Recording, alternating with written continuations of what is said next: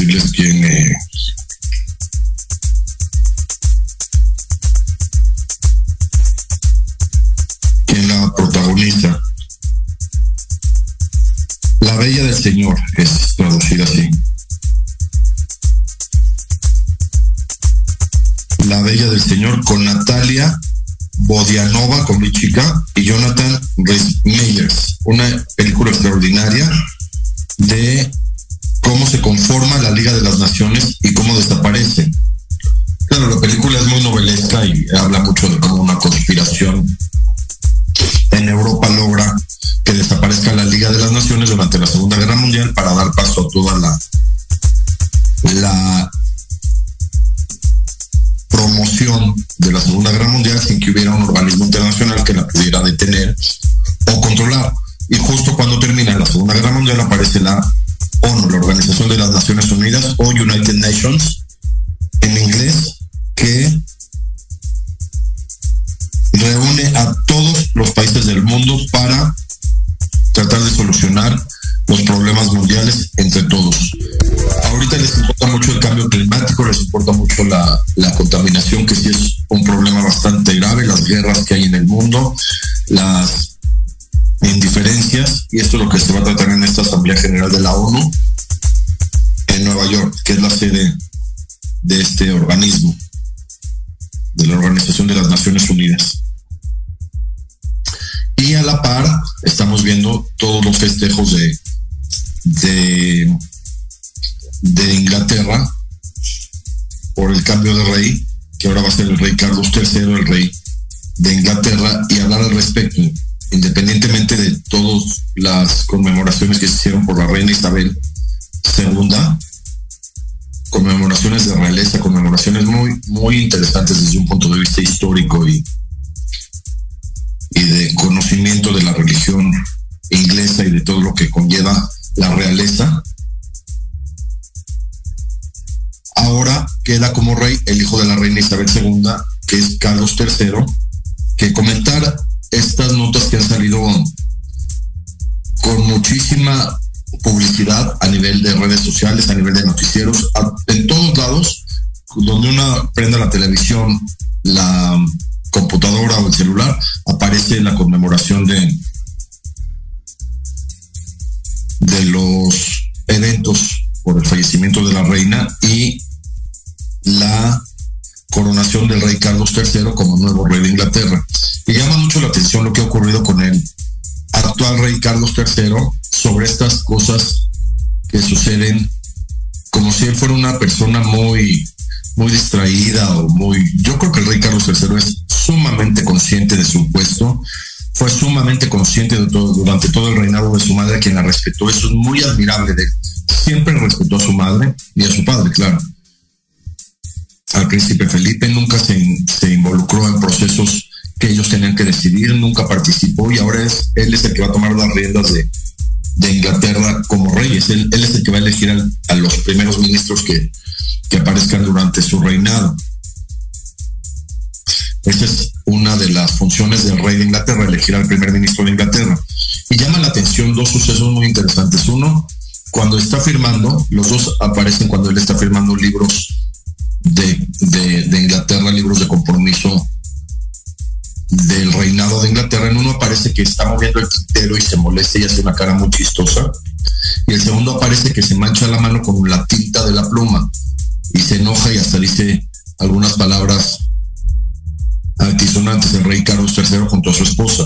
Esto llama la atención porque pareciera, pareciera, nada más lo digo en este programa, que fueran como notas publicitarias, tipo así cuando Will Smith le golpeó en los Oscars a su amigo. Igual el rey Carlos III como que está haciendo estas situaciones medio chuscas, medio novelescas, medio comediantes, y todo el mundo las comenta, todo el mundo comenta la cara que hizo al quitar el tintero de la mesa para poderse recargar para escribir o cuando se mancha la mano con una pluma fuente, que esto también llama mucho la atención, ¿no? La realeza debe tener la pluma más fina del mundo y es muy raro que una pluma en la actualidad se chorree la tinta. Además que, que en ese segundo evento puso mal la fecha, que era 13 de septiembre, y lo puso como 12 de septiembre, se equivocó, que también eso fue algo muy, muy interesante de analizar porque un rey debe estar asesorado, ¿no? Hasta por varios, desde épocas de, los reyes de, Babilonia tenían sus ministros que los asesoraban, todo el mundo lo debe asesorar, que nadie le puedo decir estamos a 13, pero como el 13 es de mala suerte y esto generó toda una polémica y después en el mismo evento que se manche la mano con la tinta de la pluma, pues genera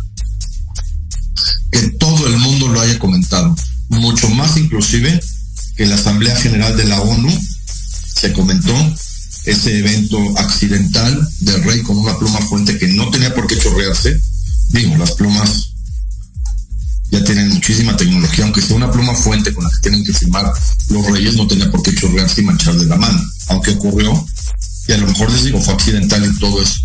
Accidental finalmente generó muchísima publicidad. Todo el mundo está hablando del rey Carlos III, todo el mundo está hablando de lo que significa que el hijo de una reina y todos los billetes de, todos los países que, que dirigía Inglaterra, pues esta situación sí genera mucha controversia mundial de que un rey esté con estas situaciones de un ciudadano normal. Y pues todo el mundo lo comenta, es noticia en todo el mundo y esto genera que todo el mundo hable del rey Carlos III es un tema muy, muy interesante para, para hablar. Otras noticias muy interesantes de, esta semana. Primero hablar del espacio. Acaban de, de descubrir que en la Luna hay volcanes. Que hay volcanes en erupción, que han tenido erupción volcanes en la Luna esto lo descubrió la Estación Espacial de China, que tienen observadores y, tienen varios satélites que tienen eh, miras directamente a la Luna y que pueden ver toda esta situación. Claro que desde un punto de vista lógico, es muy probable que el centro de la Luna sea parecido al centro de la Tierra con un núcleo incandescente que puede generar que salga esta presión de calor a través de volcanes como ocurre en la Tierra, pero ya ocurre también en la Luna, como un fenómeno de actualidad muy interesante que en la Luna haya volcanes. Claro que siempre ha habido, siempre, si, la conformación del universo fue la misma, pues siempre habría esta situación de erupciones volcánicas en la Luna. Pero lo interesante es que esta semana descubrieron esta situación que no se conocía. Es raro, ¿no? Porque con los telescopios que existen ahora, que se pueden ver estrellas súper lejanas y estrellas cada vez más, más lejanas, sistemas planetarios cada vez más lejanos, pues la luna casi casi ya está enfrente de nosotros.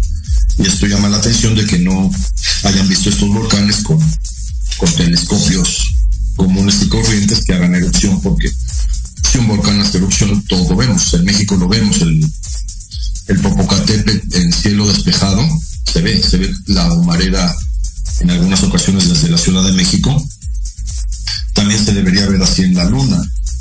De alguna manera no lo habían visto hasta ahora, que hay volcanes en la Luna. Alguna vez yo le pregunté a un maestro mío de la primaria que si nosotros vemos la luna hacia arriba desde la Tierra, entonces alguien que esté en la luna debería ver la, Tierra para abajo.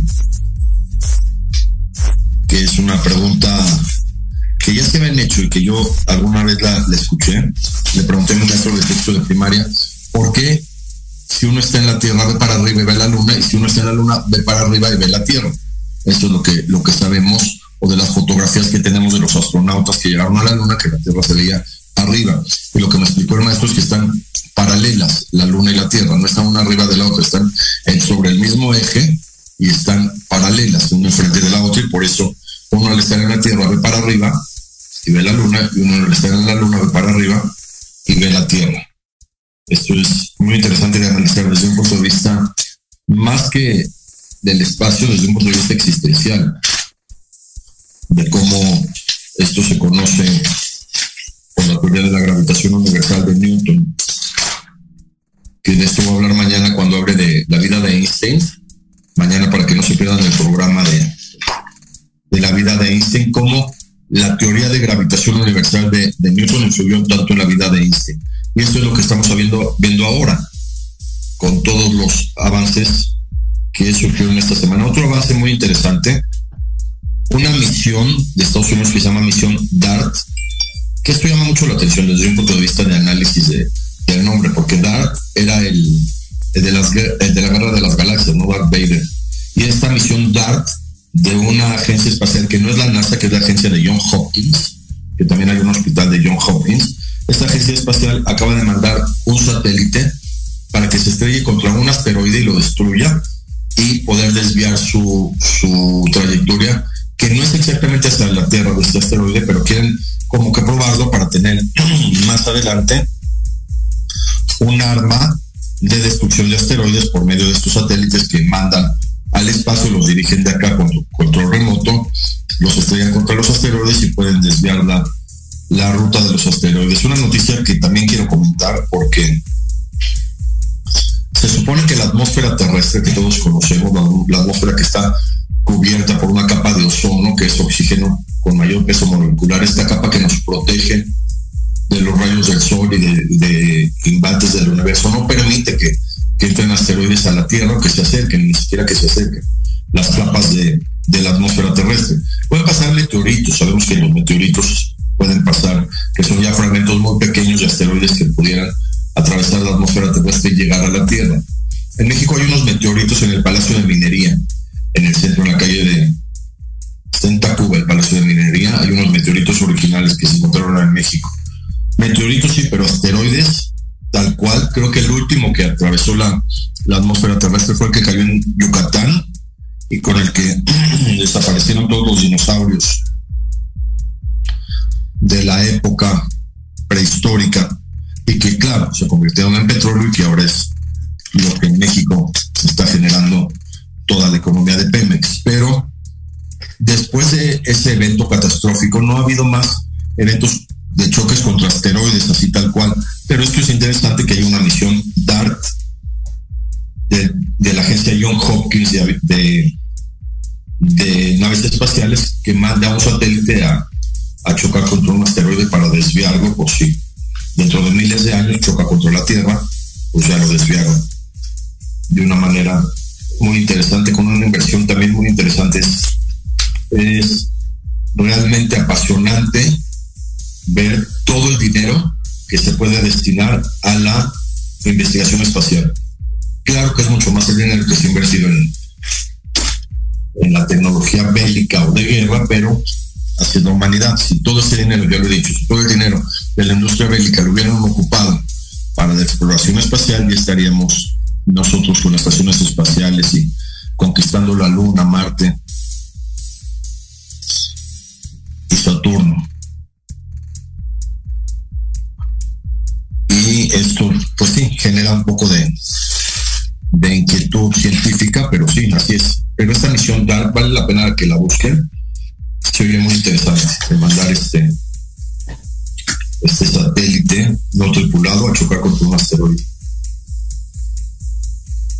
El 13 de septiembre, otra nota muy interesante, se conmemoró el 175 aniversario de la gesta de los niños héroes en Chapultepec, con la conmemoración eh, gubernamental que se hace cada año en el Monumento a los Niños Héroes de Chapultepec, recordando a los niños héroes que participaron en la invasión al castillo de Chapultepec del ejército norteamericano. Y esto llama la atención de que sea el 13 de septiembre porque de alguna manera, eh, dos días después de la independencia, y, y, esto como que ya no se le da mucho peso a la gesta de los niños héroes, que para mí es muy, muy importante, independientemente de todas las leyendas que se han dicho al respecto y todas las controversias históricas, pues sí fue una gesta histórica muy reconocida. Los cadetes estaban inscritos en el heroico colegio militar. Se sabe que fueron atacados cuando intentaron invadir el castillo de Chapultepec y es una, una fecha muy importante y de mucha relevancia para México, la, la gesta de los niños héroes, este año cumplió 175 aniversario de que los niños héroes defendieron el castillo de Chapultepec como buenos soldados de la, del heroico colegio militar.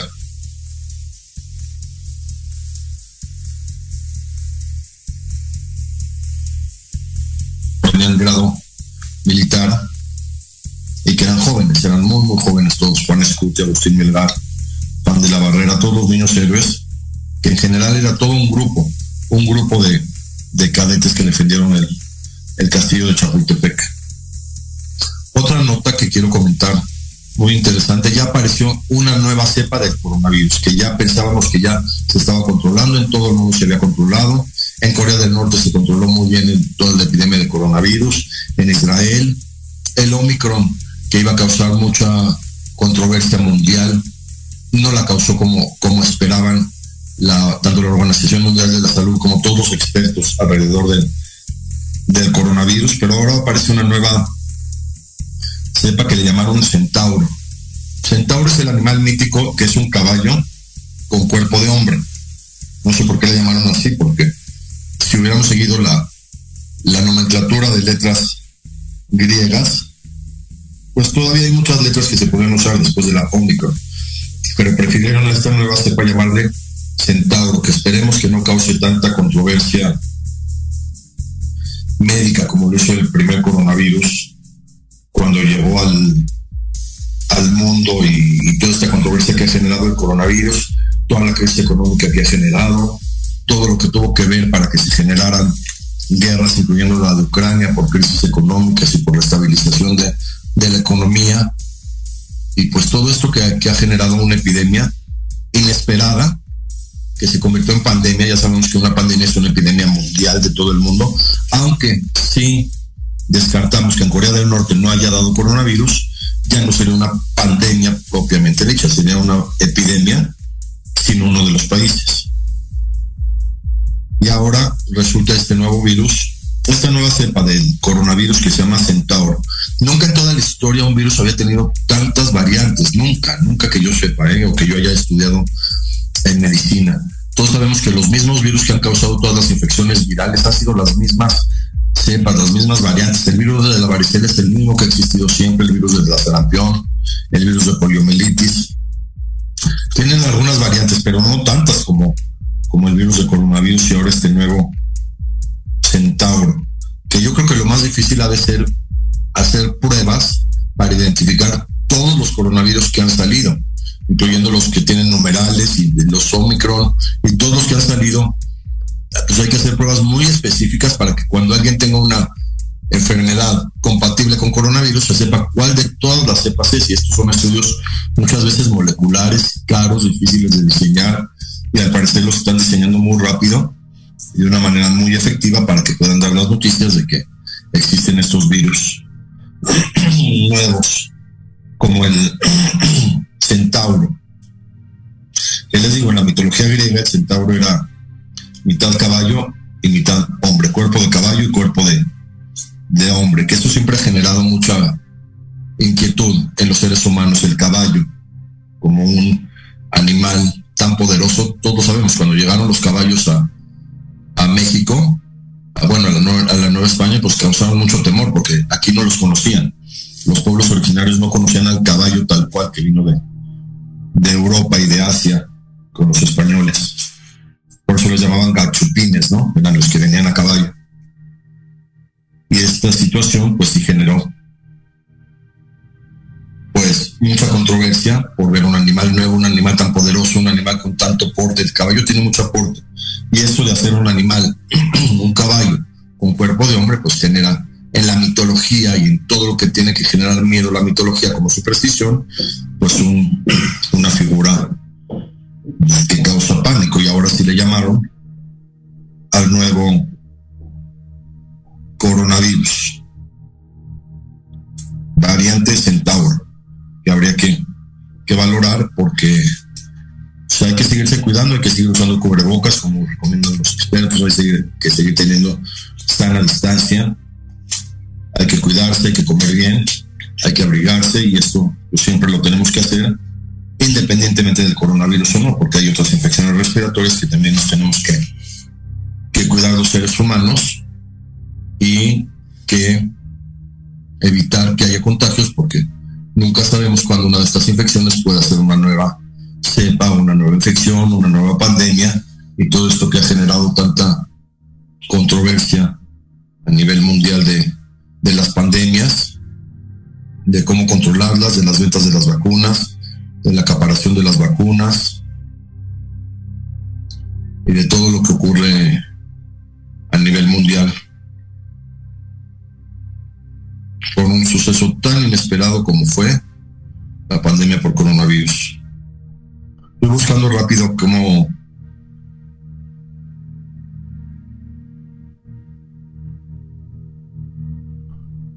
Corea del Norte, si hubo casos de COVID-19.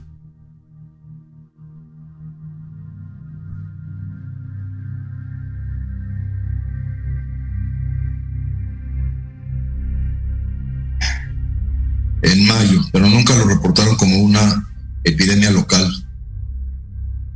Independientemente de toda la controversia que genera un país como Corea del Norte, no tuvo la repercusión que hubo en la gran mayoría de los países, incluyendo Nueva Zelanda, que era el país que más control había tenido con el coronavirus, que a su propia primera ministra le dio a pesar de estar vacunada y todo lo que ha ocurrido alrededor del coronavirus, que, que ha causado tanta, tanta controversia intelectual en el mundo. Una pandemia parecida a la influencia española después de la Segunda Guerra Mundial, que que al parecer la llevaron a Europa soldados americanos. Eso llama mucho la atención en la historia de la influencia española de 1918, porque se llama influencia española porque en España fue donde empezaron a reportar los casos con una mortalidad altísima. Parece que alrededor de hasta 50 millones de personas en esa época murieron por, por esa influenza, también por un virus, una pandemia de esa época. Y lo más interesante es que la influencia española de, después de la Primera Guerra Mundial se terminó no había en esa época vacunas, no, había en esa época medicamentos antivirales y de alguna manera el virus se limitó, las defensas de los humanos lo limitaron y el mismo virus se limitó y se terminó una pandemia, una pandemia de, de resultados catastróficos. Igual que esta pandemia por COVID, que nunca se imaginó el mundo que apareciera en pleno siglo XXI y bajo estas circunstancias y con tantas confusiones que han habido al respecto, incluyendo que solo el 4% de la población es susceptible a tener COVID grave. Eso sí se demostró, eso sí se analizó y eso sí se corroboró con todas las cepas de COVID. Solo era el 4% de la población la que era susceptible a tener un COVID grave o mortal. El 96% restante de la población iba a tener problemas por COVID. Seguimos después del corte con notas muy interesantes de esta semana que vamos a comentar.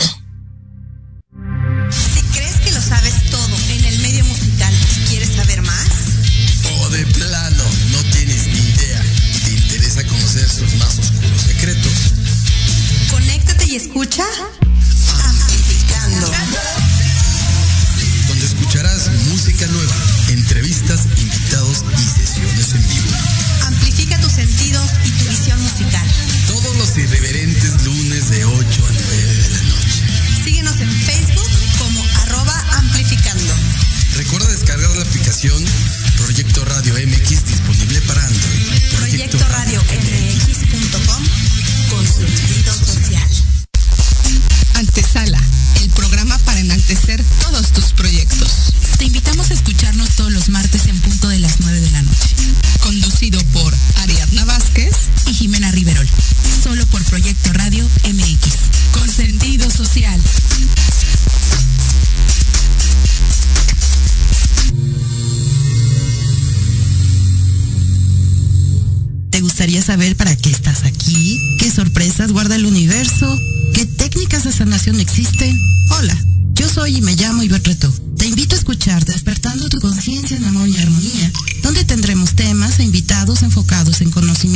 resolviendo tus dudas. Todos los jueves a las 10 de la mañana por Proyecto Radio MX con sentido social.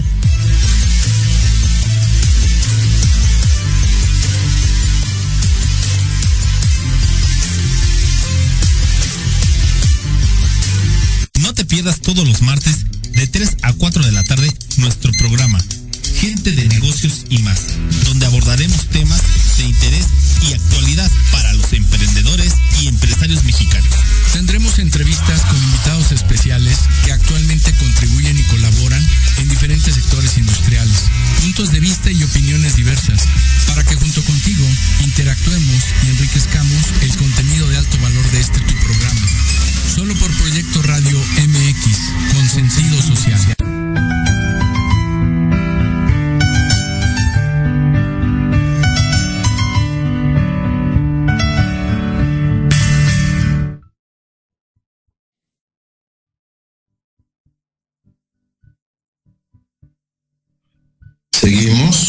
Con otras notas muy interesantes. La guerra de Taiwán, que tanto controversia está causando, que Estados Unidos quiere intervenir, que si Taiwán ya es un país independiente o no. Independientemente de todo lo que se habla de esta región de Asia, de Taiwán, que fue una sede de producción de aparatos electrónicos y eléctricos muy grande, cuando Japón era la, la potencia mundial, Taiwán también. Todos tenemos de mi generación algún equipo, algún equipo de sonido que era hecho en Taiwán. Y ahora resulta que quieren resolver el problema militarmente, como que ya Rusia tiene que arreglar con Ucrania todo militarmente. No entiendo porque eso, los rusos y los ucranianos finalmente son so- soviéticos de, de origen, son de la Unión Soviética, lo hubieran arreglado de una manera más diplomática o, o más amistosa, pero no, se está arreglando con una guerra de más de 200 días. Igual Taiwán, que llama la atención, que igual Japón y Taiwán y China tienen los mismos orígenes orientales y todo lo que es resolver con guerras, con invasiones, con envío de, de barcos, con envío de misiles y esto pues llama la atención de que no, no se pueda arreglar de alguna manera amistosamente. Y para eso, pues tendría que servir la Asamblea General que ahora están haciendo la ONU. Primero, para acabar con estas guerras, conflictos, o que busquen otras maneras más diplomáticas o más negociables de arreglar los conflictos que no tengan que ser guerras, porque sí preocupa que, que en Taiwán hay una guerra, todo lo que vieron los japoneses después de la Segunda Guerra Mundial y de las bombas atómicas que cayeron en sus ciudades de Hiroshima y Nagasaki, pues todo ese resentimiento hace que Japón haya sido un, un país con mucho dolor por las guerras. Y si ahora va a haber una guerra en Taiwán, con esta población de gente que tiene ese resentimiento, pues va a ser muy, muy caótica para el mundo. Además que están probando misiles en el Océano Pacífico que espero que no llegue nada a México, pero están haciendo eso porque finalmente la radiación llega, la radiación contamina, aunque sea en el mar. No sabemos si la radiación contamina a los camarones y luego se comen acá en los ceviches. No sabemos todo lo que ocurre con, con esas radiaciones, si son las que han hecho que, que haya tanta mortalidad de, de especies de mamíferos marinos, cuando lo hemos visto que ballenas, delfines, varan en, en las playas por esta pérdida del radar, los tiburones que están teniendo muchos cambios también en cuanto a, migración, se sabe. No sabemos si esto lo están ocasionando estas pruebas nucleares en el mar. Y pues sí, genera mucha sensación de impotencia saber que vaya a haber una guerra en Taiwán y que se involucre Estados Unidos, que también de alguna manera luego se involucre Rusia como si fuera la plena guerra fría o la guerra de Vietnam y todos paguemos los platos rotos de una guerra donde se puede utilizar energía atómica o energía nuclear, que es lo mismo. Pero como la energía atómica se usó con las bombas de, de Hiroshima y Nagasaki, como que le quisieron llamar, cambiar el nombre y finalmente llamarle energía nuclear, que se oye más, más padre, ¿no? La destrucción del núcleo, no la destrucción del átomo, pero finalmente es lo mismo. Es acelerar partículas de, materiales radioactivos, de uranio, de plutonio, generar que estas partículas generan energía y a la hora de, explotarlas generan una, una explosión masiva, mucho mayor que la dinamita que patentó Alfred Nobel. Y esto pues nos genera a todo el mundo estar la expectativa de qué va a pasar con Taiwán, en lugar de que lleguen negociantes y digan, vamos a negociar Taiwán, vamos a negociar las relaciones, vamos a arreglar todo, vamos a vender todo más barato, todo lo electrónico, todo lo que se tenga que salir, las pilas de litio, que luego vamos a utilizar el litio que nos va a vender México como potencia mundial que va a ser México con su litio, le vamos a vender litio a Taiwán y a todos los países que hacen pilas para los aparatos electrónicos y todo se va a arreglar de una manera muy pacífica. Esto lo hizo Winston Churchill cuando en plena Segunda Guerra Mundial él quería aliarse con, con Stalin.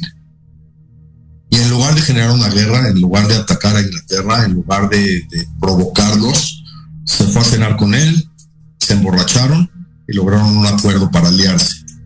Imagínense, dos enemigos de toda la vida, Winston Churchill y Joseph Stalin. Enemigos, no se querían, no se querían ni ver, no querían hablar, pero cuando Hitler empieza a dominar Europa y, Churchill todavía no recibe el apoyo de, Estados Unidos, pues dice voy a ir a visitar al buen Joseph Stalin a Moscú.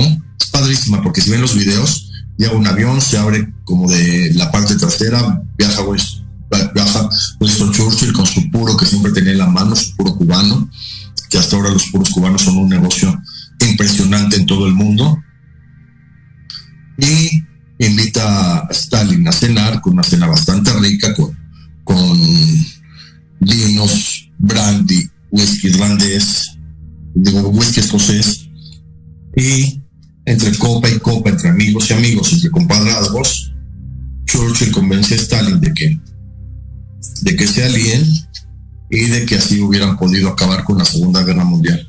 Y claro, cuando Hitler se entera, empieza a atacar a, a Rusia como loco, como loco, hasta que llega a Leningrado, la ciudad de Leningrado, los empieza a rodear, una guerra bastante cruel en Leningrado, luego llegan a Stalingrado y en Stalingrado empiezan a devastar, pero en Stalingrado se defiende el pueblo ruso con una capacidad impresionante hasta espiritual y logran detener al imperio nazi en Stalingrado, luego llega el invierno y finalmente Rusia logra acabar con el nazismo que eso fue, eso fue la, real historia. El que acaba con el nazismo fue Rusia, más que Estados Unidos e Inglaterra. Y esto se logró gracias a que Churchill, un gran visionario, un hombre que pasó la historia como uno de los más grandes estadistas de la historia, porque él sí sabía, él sí sabía planear las cosas, él sí sabía hacer las cosas bien. Como decimos en México, no daba paso sin guarache. Y dijo ese día, voy a ir a visitar a Stalin, que me reciba, y entre copa y copa lo convenzo de que el mundo tiene que cambiar para bien. Eso es lo que debieron haber hecho Putin y Zelensky con la guerra de Ucrania, lo que ahora deberían hacer con Taiwán, reunirse, platicar, ver los grandes beneficios que tendrían en lugar de, de las guerras, en lugar de los misiles, en lugar de la energía nuclear que todos nos tiene panicados. Y eso sería algo fantástico que se logre, como lo logró Churchill Winston Churchill en la Segunda Guerra Mundial, pues sería increíble que ahora lo logren en Taiwán. O sea, ahorita, ahorita cómo lo llaman.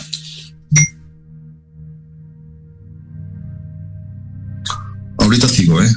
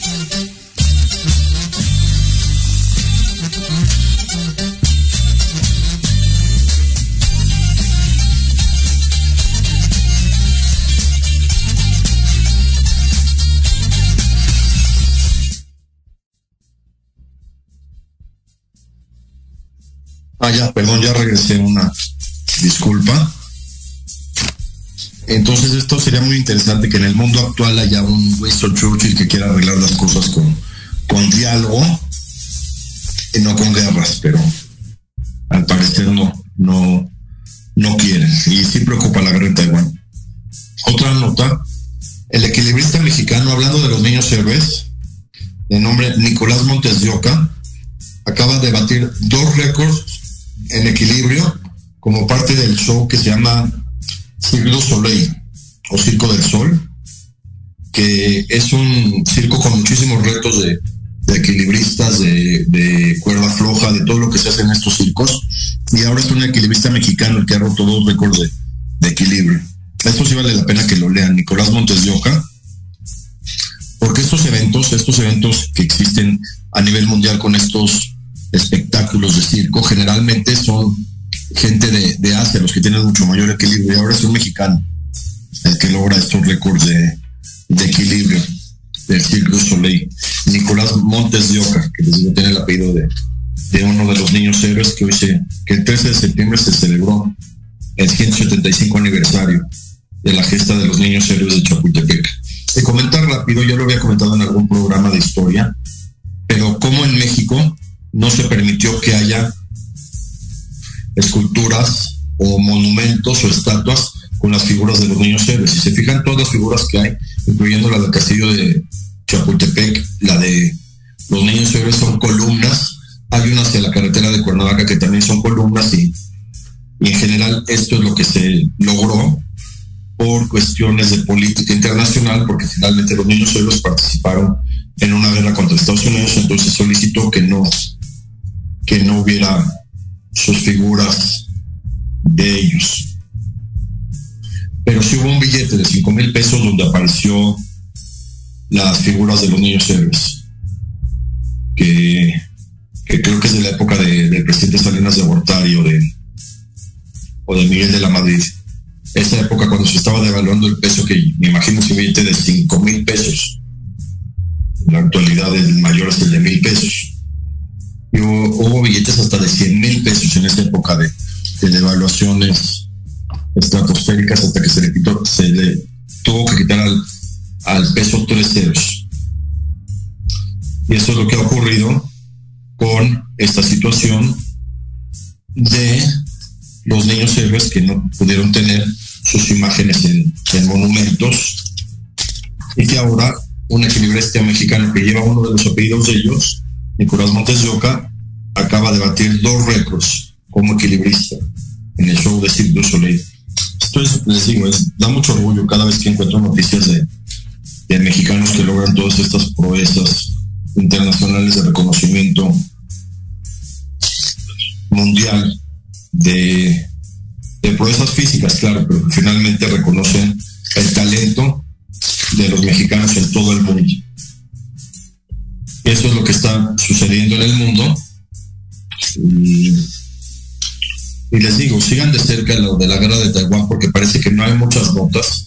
Si uno busca las guerras, pero sale mucho más la guerra de Ucrania, los avances en la guerra de Ucrania, la invasión de Rusia, todas estas circunstancias. Y la guerra de Taiwán aparentemente no, pero es mucho más peligrosa desde un punto de vista de geopolítica porque intervendrían los Estados Unidos.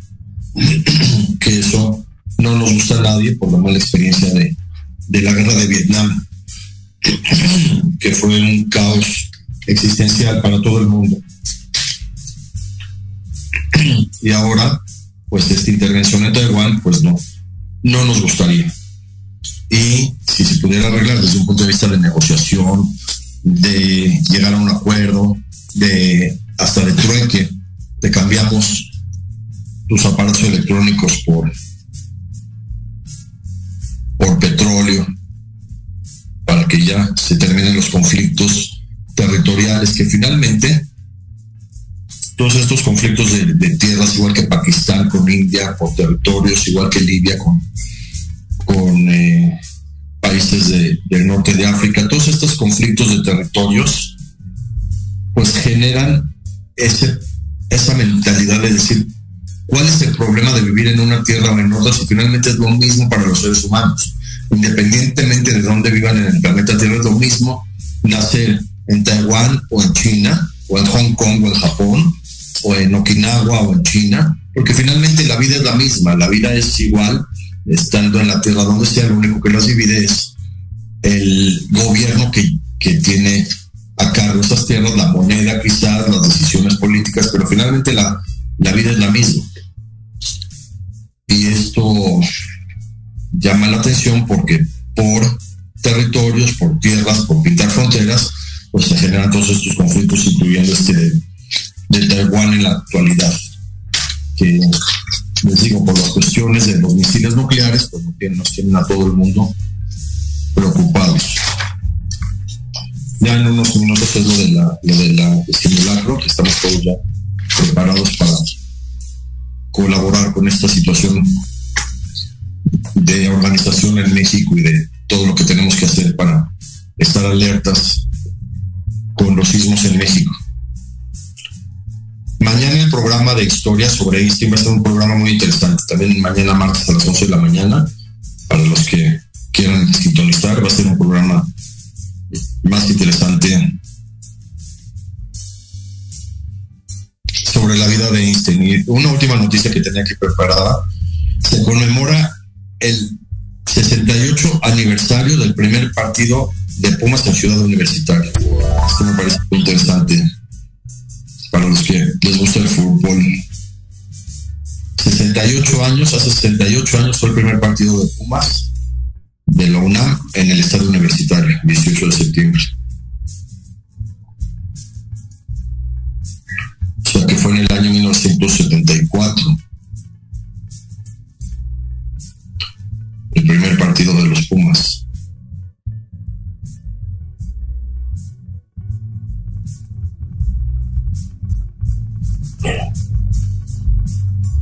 ...1954, perdón...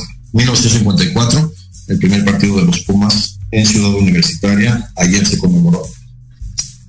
...y pues ahí va el fútbol... ...en México el país más futbolero del mundo... ...ya viene el Mundial de Qatar... ...a cómo le va a México... ...esperemos todos que bien... ...y... ...con la posibilidad siempre de que podemos ganar...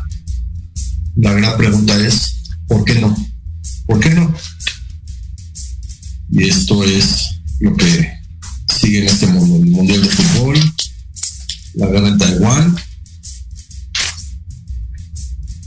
Esperemos que alguien, lo repito, alguien la evite con alguna negociación, con alguna convenio, con alguna plática, con alguna cena y puedan evitar conflictos bélicos como se debería en el mundo actual y que la ONU en su Asamblea General pues trate de evitar todos estos conflictos, trate de buscar la cordialidad en todo el mundo y trate de buscar la paz mundial y que todo esto se logre para poder conquistar el espacio ahora que, que ya descubrimos que en la Luna hay volcanes y que la Luna va a poder ser un lugar habitable, después Marte y después estaciones espaciales y de que vamos a poder mandar satélites no tripulados a los asteroides para desviarlos y que no choquen ni contra la Tierra ni contra nuestros próximos lugares donde habitemos los, los seres humanos.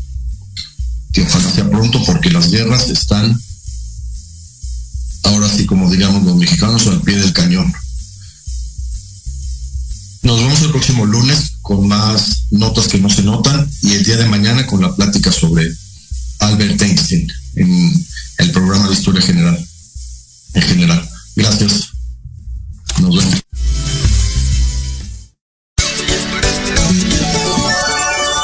La nota del día en Pulso Saludable.